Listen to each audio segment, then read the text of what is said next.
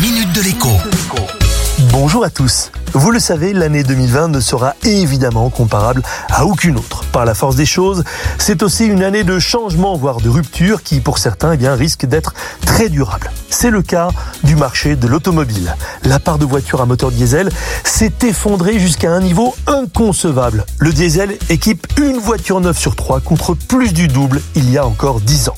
Tout le reste roule donc soit à l'essence, soit à l'électricité avec une part désormais très significative de voitures à motorisation hybride dans le total des ventes. Je dirais même plus. Désormais, il se vend plus de voitures hybrides à l'autonomie infinie que de voitures électriques dont la plupart ne peuvent pas parcourir plus de 300 km sans être rebranchées sur une prise de courant. Alors soyons clairs, si vous devez acheter une voiture et que vous regardez du côté du neuf, d'autant plus que les différentes primes et aides à l'achat sont particulièrement généreuses en ce moment, c'est du côté des motorisations essence hybrides qu'il faut regarder. En revanche, si vous avez encore le temps d'attendre, eh bien, attendez.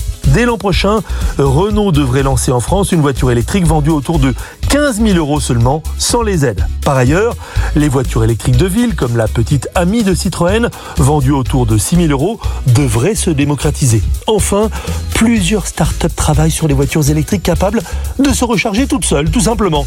Des voitures qui, une fois achetées, ne coûteront plus rien.